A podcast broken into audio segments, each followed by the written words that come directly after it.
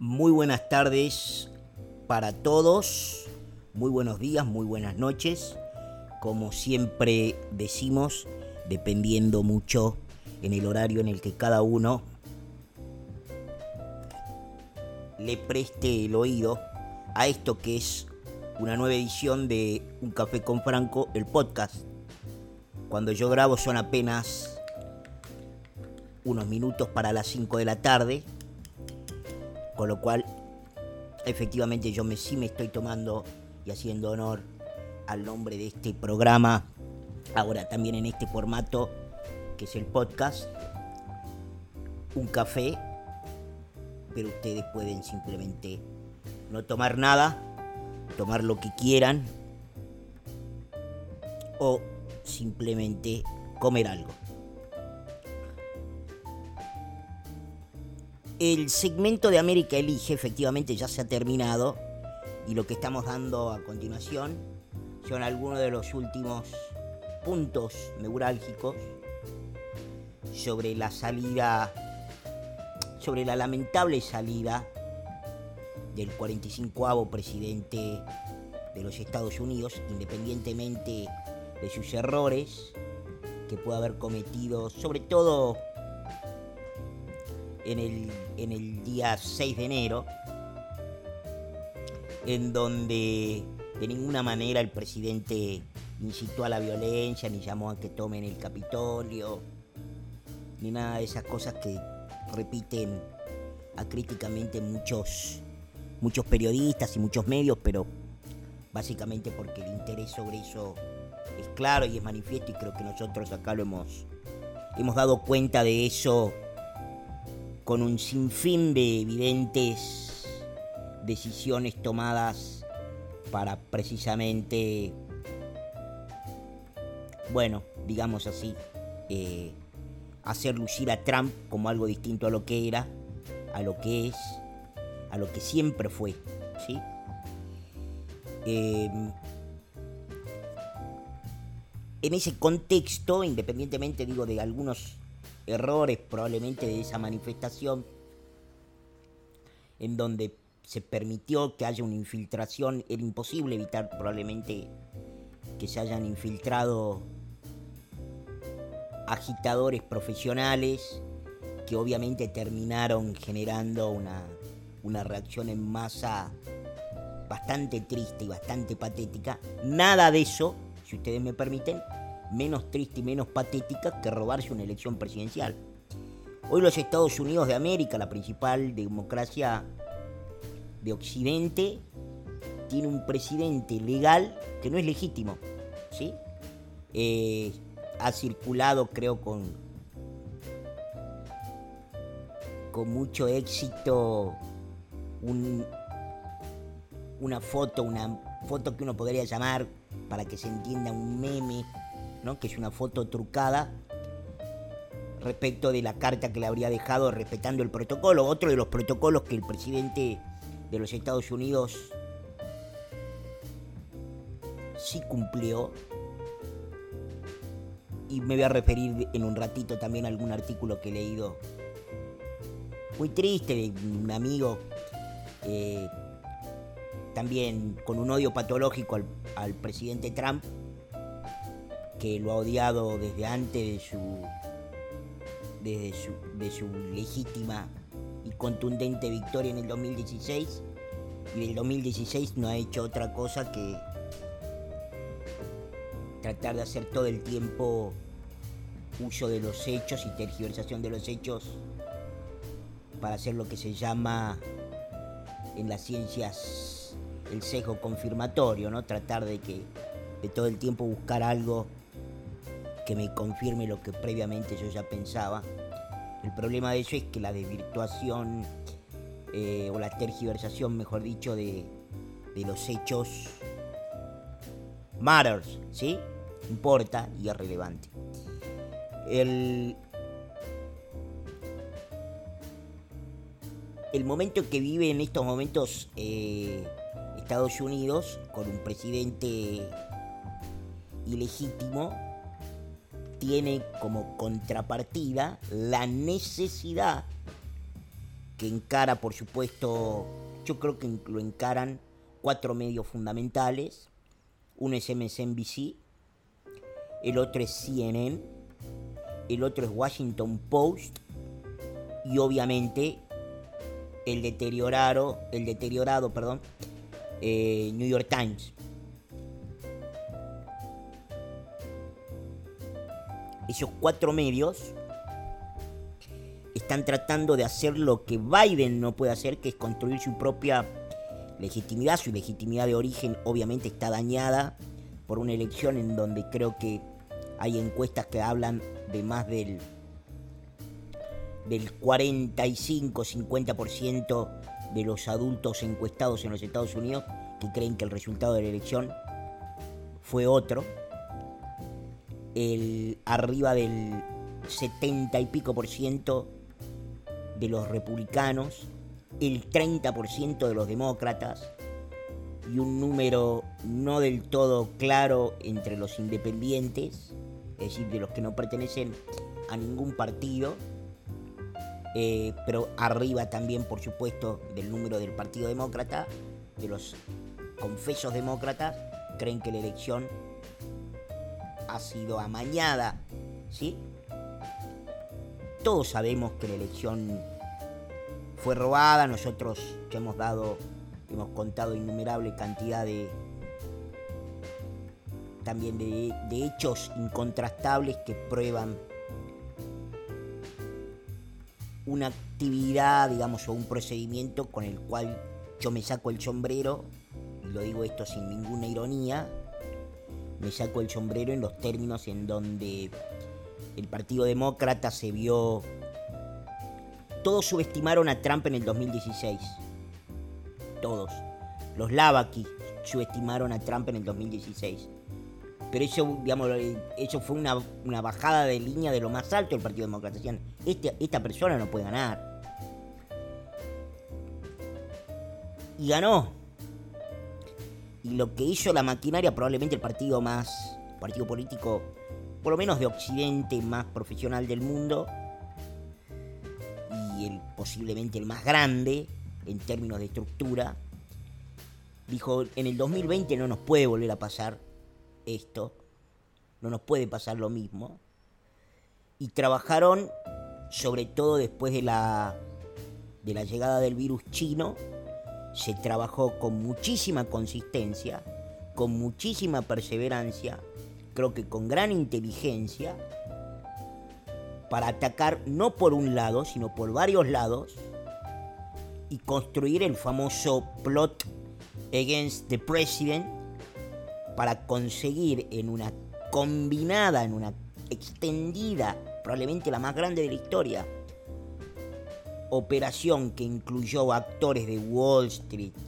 Eh, bueno, hoy una nota que acabo de leer de la revista Time habla de Corporate America, digamos las corporaciones más grandes de los Estados Unidos, el partido y los movimientos más radicalizados de la izquierda, todos trabajaron juntos y combinados combinados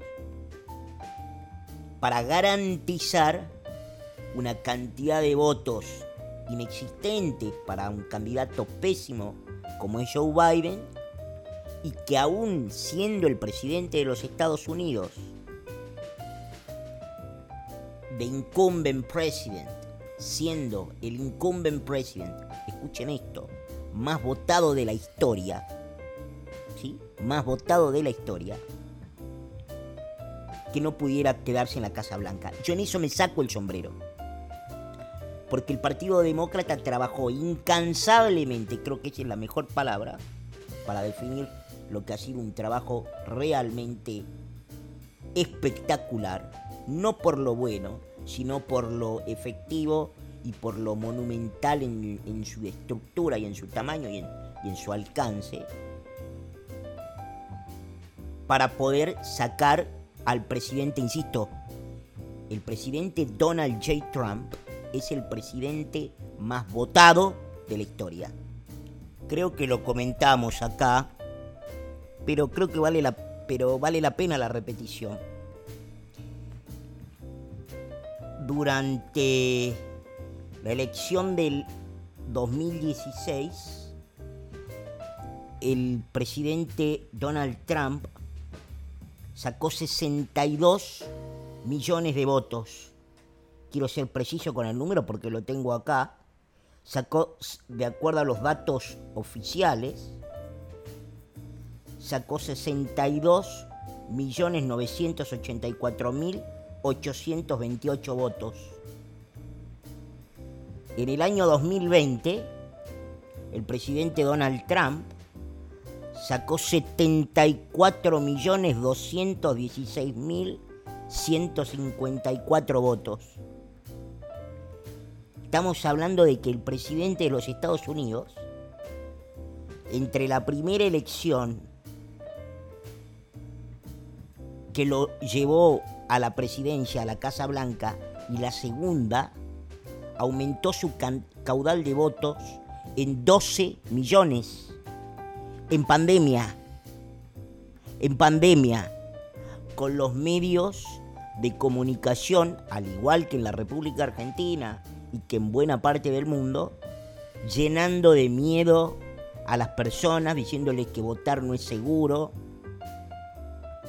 a comienzos de, del año 2020, incluso entrado el 2020, los medios echaron a correr la versión de que el presidente, acá se hizo eco, por supuesto, el empleado fiel y obediente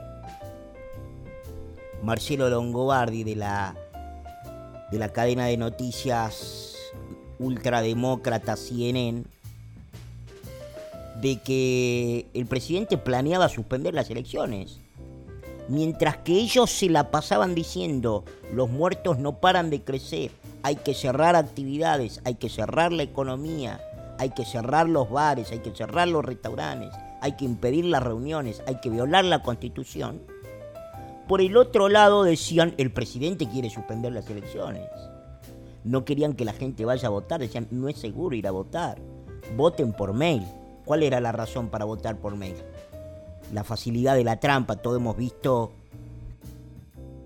la debilidad que tiene el sistema por mail y obviamente que ahí está la explicación de la de la facilidad que encontró el partido, va, la facilidad no, pero sí la viabilidad que encontró el, Partido Demócrata para, insertarle, yo ni siquiera creo que es ocioso discutir los supuestos 81 millones de votos que habría obtenido el, presidente 46 de los Estados Unidos, Joe R. Biden. Eh, no importa cuántos millones en total, lo que importa que es en lo que trabajó el partido, el partido demócrata. El partido demócrata, la otra lección que aprendió después de, de 2016 ya lo había aprendido antes, pero particularmente con el caso de Trump, aprendieron ahora, en después del 2016, que sacar 2, 3 millones más de votos, o una proporción parecida a esa de votos, eh, no, era la, no era el tema acá, porque lo que se decide es por los votos electorales. Y, que para eso había que ganar, aunque sea por unos pocos miles, pero había que ganar en los cinco estados claves en donde efectivamente le volcaron el padrón y le dieron vuelta la elección al, presidente Trump, que como todo el mundo sabe, ya sabemos, han sido Pensilvania, Michigan, Wisconsin, Georgia y Arizona. Muchos dicen, yo creo que eso es altamente probable, y hemos visto sobre todo en Clark County una cantidad de, una cantidad de irregularidades por las cuales es realmente muy difícil pensar de que no hubo trampa también en el estado de Nevada. Pero en cualquier caso, si ustedes quieren, con estos cinco le alcanzó y sobró al Partido Demócrata para meter por la ventana y de una manera totalmente tramposa e ilegítima a Biden como el presidente número 46 de los Estados Unidos. Solamente quiero aclarar este dato. En el año 2008, el presidente Barack Hussein Obama sacó 69 millones 498 mil 516 votos contra los 59 millones que había sacado y Chirola que había sacado John McCain. Repito, 69 millones 498 mil 516 votos, datos oficiales.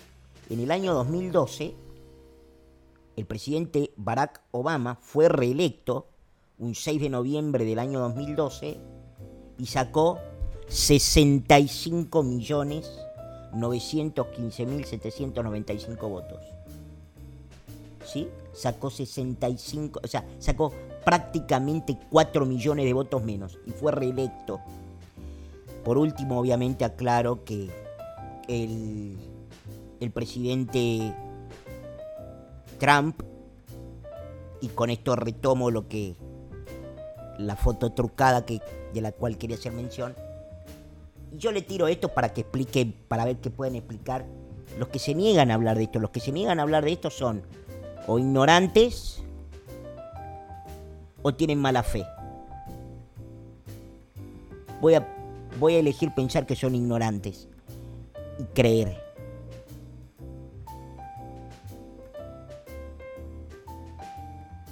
El presidente Trump, además, es el primer sitting president en perder la reelección habiendo ganado, como lo hizo, el estado de Ohio, Iowa y la Florida. ¿Sí?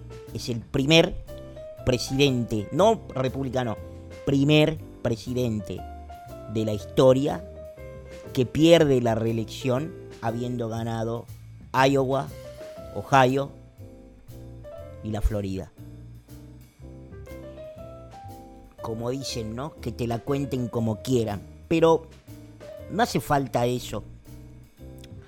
En un artículo que no, no, no sé de cuándo está publicado, dice 4 de febrero, dice la revista Time, escrita por Molly Ball, eh, en la revista Time, dice la historia secreta de la campaña, la historia secreta de la campaña que salvó la elección 2020.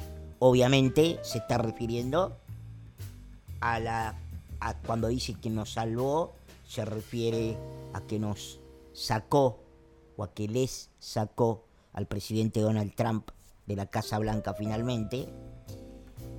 Y en el artículo de, de Molly Ball, bueno, eh, casi, casi que un fiscal debería poder citarla para que pueda dar testimonio de la información que ella cuenta tiene, aunque es bastante evidente. Lo que ella cuenta y dice, in a way, Trump was right, cuando Trump, haciendo alusión al discurso en el cual Trump dice, eh, con unos pocos días, hemos presenciado, hemos sido testigos de, de un orquestado esfuerzo para tratar de instalar un ganador que no era tal. Y, hace la cita completa cuando el presidente Trump dijo, even while many key states were still being counted, ¿no? Que es aun cuando muchos estados importantes todavía estaban contándose. ¿Por qué? Porque parte de del, del esfuerzo orquestado para instalar que Biden estaba ganando comenzó el 4 de noviembre. Pero yo les quiero recordar lo siguiente. Hasta el 7 de noviembre, es decir, cuatro días después de la elección, técnicamente, técnicamente, ni siquiera los medios podían decir que Biden era el presidente porque faltaban los votos. Porque faltaban los votos. si ustedes me traen en la era moderna un día una elección, perdón, en la cual se hayan demorado cuatro días en contar el estado de Pensilvania, yo retiro todo lo dicho. Retiro todo lo dicho. Lo mismo para el estado de Georgia. Lo mismo para el estado de Arizona, en donde obviamente toda la familia McCain, poderosísima, y el establishment del GOP jugaron en contra del presidente. Los estúpidos que dicen soltar son los mismos estúpidos que después lloran cuando el Partido Justicialista les roba la elección en la provincia de Buenos Aires o en cualquier otro distrito. Son los mismos que sin demasiada brillantez asimilan a Trump al kirchnerismo porque la señora de Kirchner dijo que le gustaba algo de Trump. Por favor, por favor, muchachos, por favor. Por favor, no sabemos cómo es la política. Pensar de que Trump tenía algo de kirchnerismo porque la señora de Kirchner le caía simpática o elogió algo de Trump es de las cosas más delirantes y más mononeuronal que he escuchado y he leído en mucho tiempo.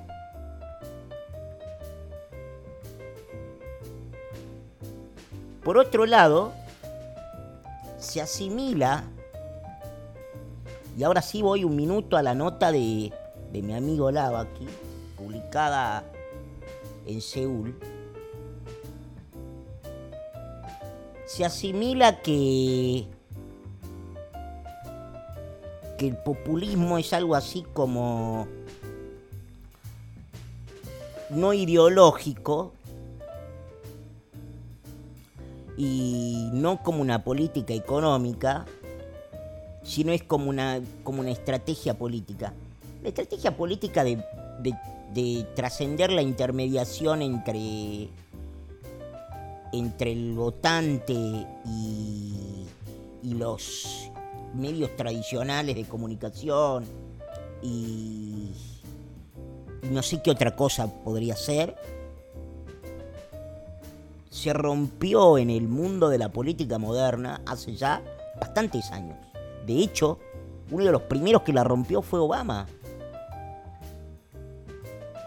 Y yo no he escuchado que Obama sea catalogado de un líder populista. Sin embargo, Obama, por ejemplo, rechazó el founding la ley del founding del Estado para su campaña política, porque él estaba convencido, y efectivamente tenía razón, de que con herramientas, sobre todo eso se utilizó todavía mucho más en el, en el 2012, pero ya en el 2008 fue fundamental, probablemente Barack Obama haya sido el primer, el primer presidente con un fenomenal apoyo en su estrategia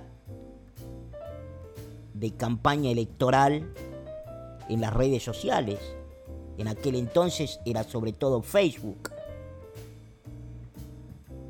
Lo que hizo Trump fue que eso lo revolucionó. Pero si uno agarra incluso el discurso de Clinton o agarra los discursos de Bush, todos trabajan para bajar un discurso lo más directo y lo más llano posible. No todos lo consiguen como lo consiguió Trump, eso sí es verdad. Y eso es un mérito de Trump. Mi amigo Lavaki dice además que en realidad el populismo no es una concepción del Estado, o si lo es, él elige una parte muy antojadiza que sería así algo así como estar en contra de la democracia liberal. Perdón.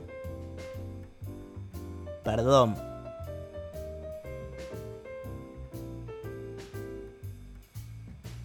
Más a favor y más adentro de las instituciones y fenómeno más clásico, si ustedes quieren, moderno, de un líder carismático adentro, adentro, no afuera, adentro jugando adentro de la democracia liberal que Trump, me cuesta mucho encontrar.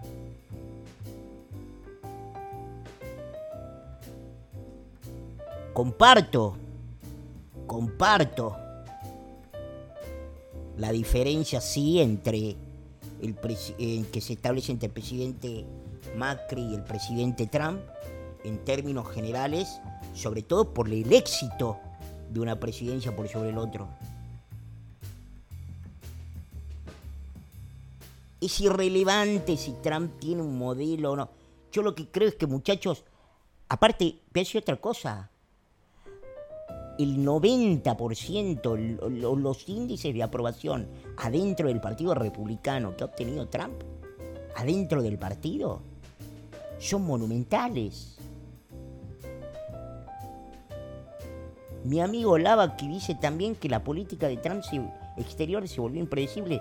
Pocas veces hubo más claro una política exterior más previsible que la que instaló el presidente Trump. Bilateralismo. Peace through strength. El otro día recordaba aquella famosa expresión de Reagan Reagan decía que no había nada más disuasivo que la fuerza. Eso es lo que hizo Trump.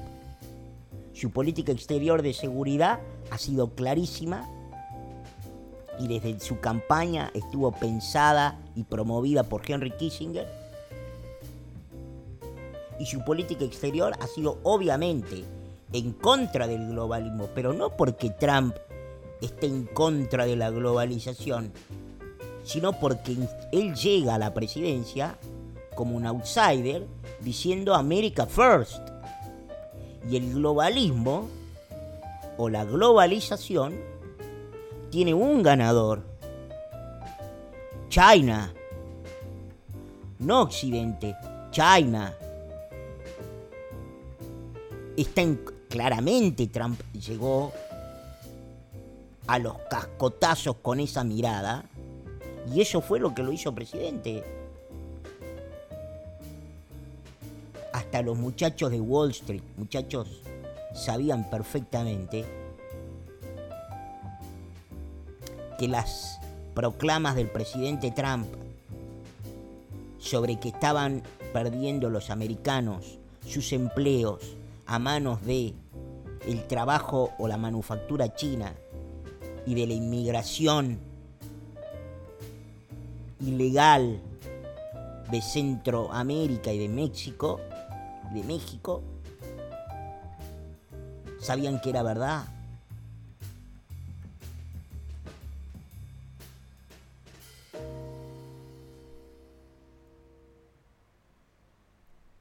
Por supuesto uno podría citar el caso de, de John Adams, pero básicamente también se dice en este artículo y en otros que la transición ha sido algo así como la de un dictador. Muchachos, los dictadores no se van por un proceso electoral aun cuando es ilegítimo. Muchachos, ¿qué hubiesen dicho? ¿Qué estarían diciendo todos ustedes? Todos ustedes. ¿Qué estarían diciendo? ¿Qué estaríamos diciendo nosotros? ¿Qué diríamos todos? si el presidente denuncia irregularidades, pide la intervención de la Corte, quiero recordar algo, la Corte no dijo, la elección no fue robada. La Corte dijo, nosotros no vamos a tomar el caso. Gran diferencia. Pero ¿qué estaríamos diciendo todos nosotros? ¿Qué diríamos? Si el presidente que desde el 4 de noviembre está protestando y está denunciando tremendas irregularidades que no le dejan entrar los fiscales, que está votando gente muerta, que ha puesto y ha promovido recursos para intentar evitar el robo electoral escandaloso del último 3 de noviembre, que el 6 de enero diga, ¿sabe qué? Presidente Biden, lo felicito, lo felicito. Usted ganó.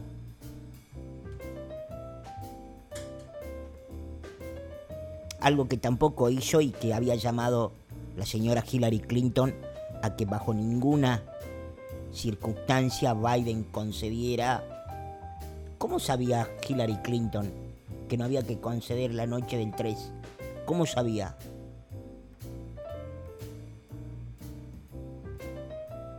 Está bien, no sabía nada, ¿por qué lo dijo? ¿Y por qué esperan que Trump haga algo diferente? Hillary Clinton también es populista, también es un tipo de liderazgo populista. Sobre los aspectos del racismo eh, y de política migratoria y eso de que se describen sobre, sobre el presidente Trump también vertidos en el artículo de mi, de mi amigo Lavaki. Tengo que decir que también, ¿no? Que lamento mucho esas, esas cosas porque técnicamente no son ciertas, ¿sí? Técnicamente no son ciertas. De hecho, Ignacio, te invito a que mires cómo le fue al presidente comparativamente en el 2016 contra 2020 con todos los grupos minoritarios, incluyendo el supuestamente principal objetivo del racismo en Estados Unidos, que son los negros o los African Americans. Porque el presidente creció en todos los casos. Creció entre mujeres, creció entre los negros, creció entre los latinos, creció entre los asiáticos. ¿Dónde está el racismo de Trump? ¿Dónde estuvo el racismo de Trump en cuatro años de política de Estado? ¿En dónde? ¿En dónde? ¿Qué derecho ganaron los blancos por sobre los negros en cuatro años? ¿Qué derechos? ¿Qué derechos perdieron los negros?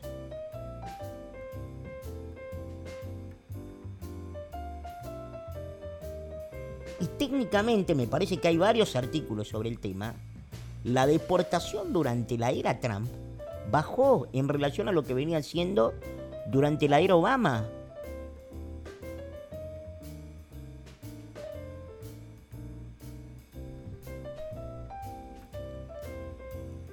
Trump ganó y religió siendo un outsider. Eso es lo que es Trump, un outsider. Y en ese sentido también es distinto a lo que era Macri, porque Macri, cuando llega a la presidencia, ya no era un outsider de la política. Había gobernado la ciudad ocho años y había estado otro tanto tiempo, no me acuerdo cuánto, en, en Boca. Más allá de previo conocimiento que él tenía de la política por las vinculaciones históricas que había tenido su familia con la política nacional. Que uno podría decir en ese caso vale lo mismo para, para el presidente Trump. Pero Trump, además, es el primer presidente que llega sin haber desempeñado antes ningún cargo público o haber sido elegido para nada. Claramente es distinto a Macri en ese sentido. Y claramente la presidencia de Trump estuvo para bien y para mal, y a favor y en contra, estuvo signada por la audacia, por la innovación y por algo que él dice, ¿no? Que dijo en su discurso de cierre de, de la convención republicana. Él dijo, rompí el, el círculo clásico y básico de la política, del establishment de la política de Washington, que es cumplir mis promesas. Obviamente que el presidente Trump no cumplió todas sus promesas, hay muchas cosas que quedaron pendientes, algunas seguramente iban a poder ponerse en marcha durante su segunda administración, y otras probablemente nunca, pero ciertamente revolucionó la política norteamericana Trump en los términos en los cuales cumplió con la mayoría de las promesas que había hecho.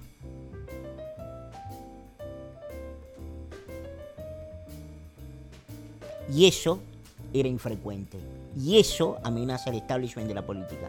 Y por eso, como muy bien cuenta en su artículo de la revista Time The Secret Story History of the Shadow Campaign That Saved the 2020 Election,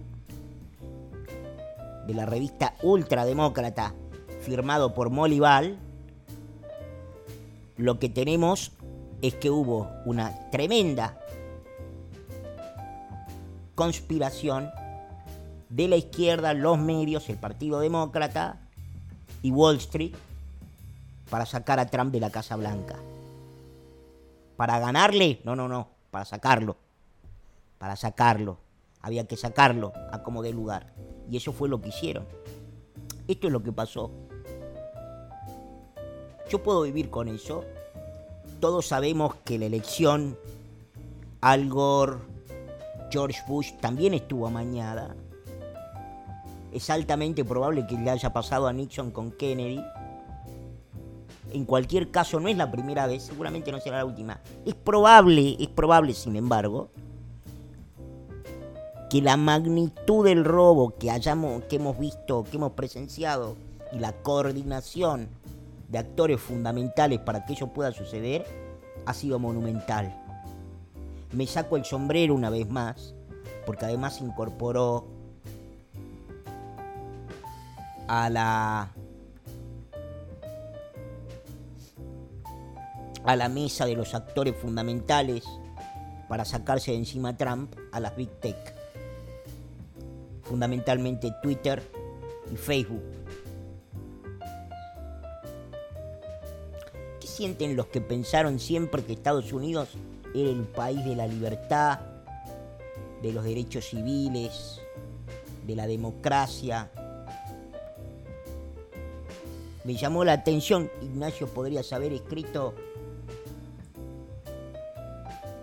algo sobre qué significa o qué daño le hace a la democracia liberal que de pronto Twitter, Facebook e Instagram, estas dos últimas partes de una misma empresa, puedan silenciar a un presidente de los Estados Unidos.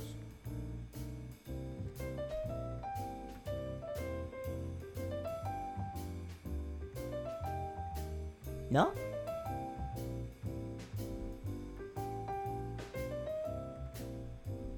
Después no me quedó claro si el presidente fue neoliberal o fue proteccionista, pero bueno, no importa.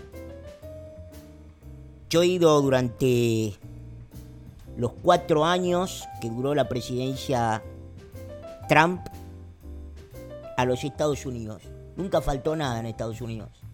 Con lo cual, si el protección. Nunca faltó nada en una góndola. Con lo cual, el protección. Digo porque muchas veces cuando se lee proteccionismo se piensa en lo que pasó en la Argentina de Moreno o en la Argentina del desabastecimiento. Hubo tarifas con China. Trump tenía un objetivo que era frenar a China. Y la desigualdad de producción que hay entre China y el resto del mundo y sobre todo entre Estados Unidos. Es verdad que Trump se constituyó en términos de un liderazgo político internacional que reafirmaba los valores de Occidente y la primacía del liderazgo norteamericano en ese contexto para tratar de, frenar en algo al menos lo que ahora ya parece el irremediable ascenso final de China como la mega superpotencia mundial. Sí, eso fue Trump.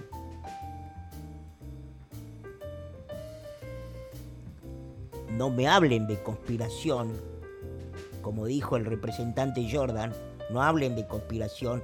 Acaban de sacar de los comités lo que sería el equivalente acá a las comisiones, a una representante electa por el estado de Georgia, uno de los estados donde se robó abiertamente la elección en favor de Biden. Se la sacó porque supuestamente abona teorías conspirativas y porque tuvo un exabrupto que dijo a los demócratas habría que, habría que liquidarlos. Por supuesto, expresiones totalmente reprobables, lamentables, todo lo que ustedes quieran. Todo lo que ya sabemos. Pero silenciar a alguien por abonar a teorías conspirativas, ¿no se tendrían que haber silenciado y callado entonces el 99% de los representantes, es decir, los diputados y los senadores del Partido Demócrata, que tuvieron millones de dólares, decenas de funcionarios, funcionarios del FBI, de la, de la Fiscalía, le armaron una fiscal especial para supuestamente desentrañar la conspiración con el gobierno ruso que había llevado supuestamente a la victoria a Donald Trump? Cuatro años duró la teoría conspirativa que trató de delegitimar desde el día uno al presidente de los Estados Unidos número 45, Donald Trump. Cuatro años. Cuatro años de conspiracy theories. Cuatro años diciendo que Rusia había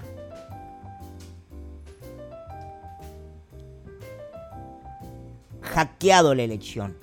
Se la había hackeado Obama, un presidente demócrata. Lo bueno es que ahora se terminaron las teorías conspirativas porque qué? Porque Biden ganó. Entonces, a ver, yo lo que quiero decir es esto. Como mínimo no son tan distintos en ese sentido. Como mínimo no son tan distintos. Cada uno puede creer lo que quiera, pero no me digas que son distintos no me digan que son distintos en ese sentido. Porque el Partido Demócrata cuatro años, cuatro años denunció, llevaron un impeachment sin causa. Y ahora lo quieren llevar un impeachment sin causa también. Y con esto terminamos. La estrategia en este sentido de la defensa del presidente, del expresidente Donald Trump me parece bastante lógica, sin ser abogado, por supuesto, como dicen los periodistas, pero bueno, valga la verdad de perogrullo, sin ser abogado, claramente el, el presidente ha decidido ir a fondo, por lo que es obvio que es una estrategia, yo diría la más razonable, que es la de que lo que llamó Ron, eh, en el Senado eh, una, un impeachment que es unconstitutional, ¿no? No constitucional o inconstitucional. Eh, el impeachment es ciertamente un impeachment inconstitucional que tiene una gran carga política. La carga política es obviamente tratar de deslegitimar para que por oposición se construya la legitimidad de, Joe, de, la legitimidad de Joe Biden, la cual carece por su falta de legitimidad de origen. No quiero utilizar demasiada la jerga, demasiado la jerga politológica, pero digamos, todo el mundo sabe que la legitimidad de origen del voto es con la que no cuenta Biden, sobre todo porque Biden accedió a llegar a la Casa Blanca sin pedir la auditoría de votos, haciéndose el idiota que mucho no le cuesta sobre, sobre, sobre las irregularidades que salían por todos lados, etcétera, etcétera, etcétera. Entonces, el costo que está pagando Biden de eso es su falta de legitimidad originaria. La puede construir a lo largo del tiempo con acierto, con si le va bien, si hace cosas bien, si recupera la economía, si efectivamente creo que le va a llegar y eso deberían agradecérselo al presidente Trump, un, finalmente un descenso importante de la de la mortalidad y de, de las infecciones de COVID-19 porque gracias al presidente Trump ya está la vacuna y se están dando millones eh, de vacunas en las últimas en las últimas semanas. Recordemos que el proceso de vacunación incluso trató de ser demorado por muchos estados demócratas como el estado de Nueva York, porque se argumentaba que, que no se le podía dar esa victoria política al presidente de los Estados Unidos, así llano.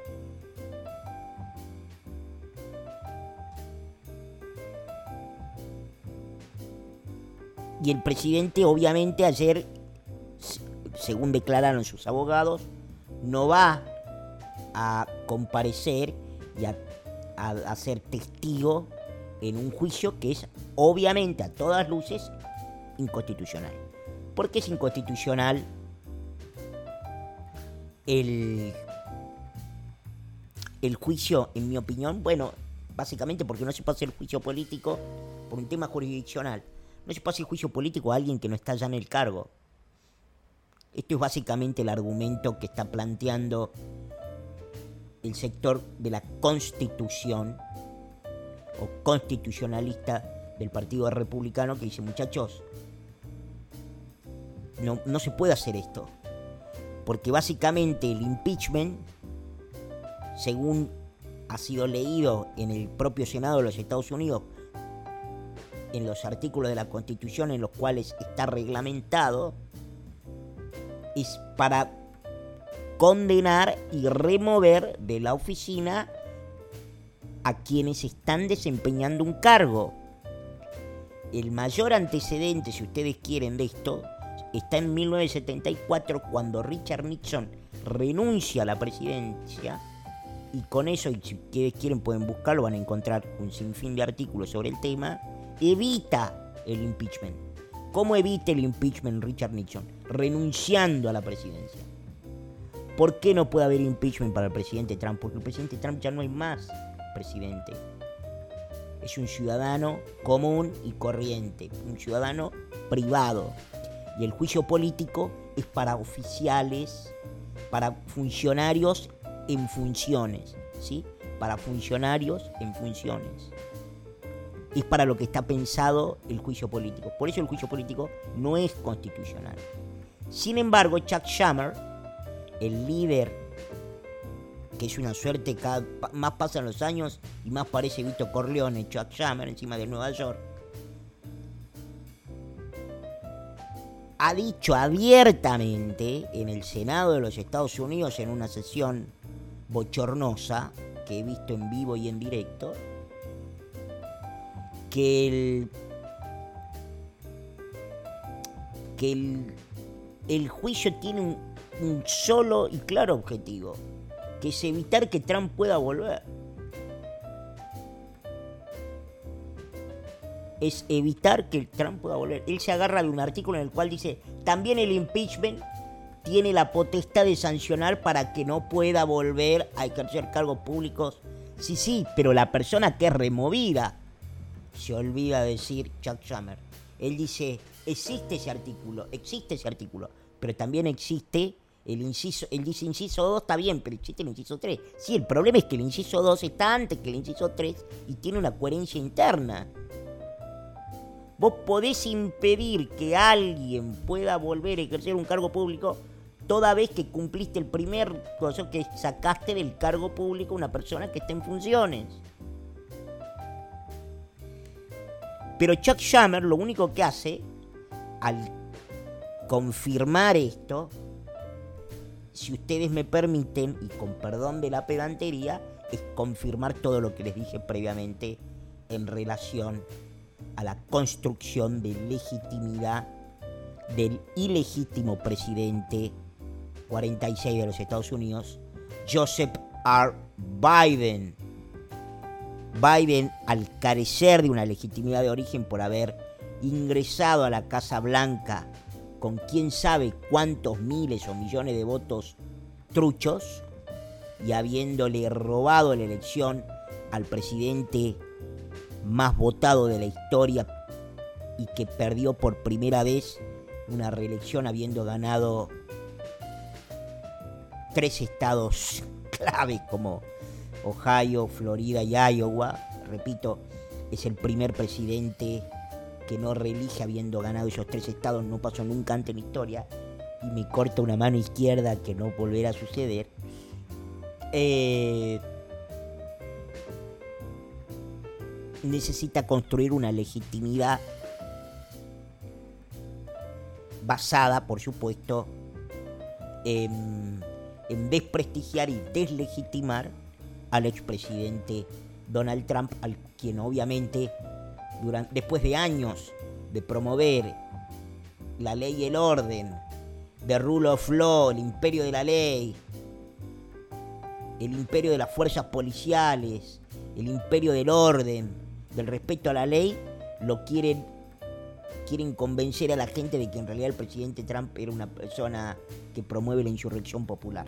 Muchachos, seamos serios, ¿sí? Seamos serios. Señores, creo que nunca lo dije al final a lo largo de estos más de 50 minutos. El dicen que la carta o la falsa carta que circuló por Twitter que le dejaron a, a Biden, que supuestamente ustedes saben hay una tradición, que es que en, el, en un cajón del escritorio el presidente saliente le deja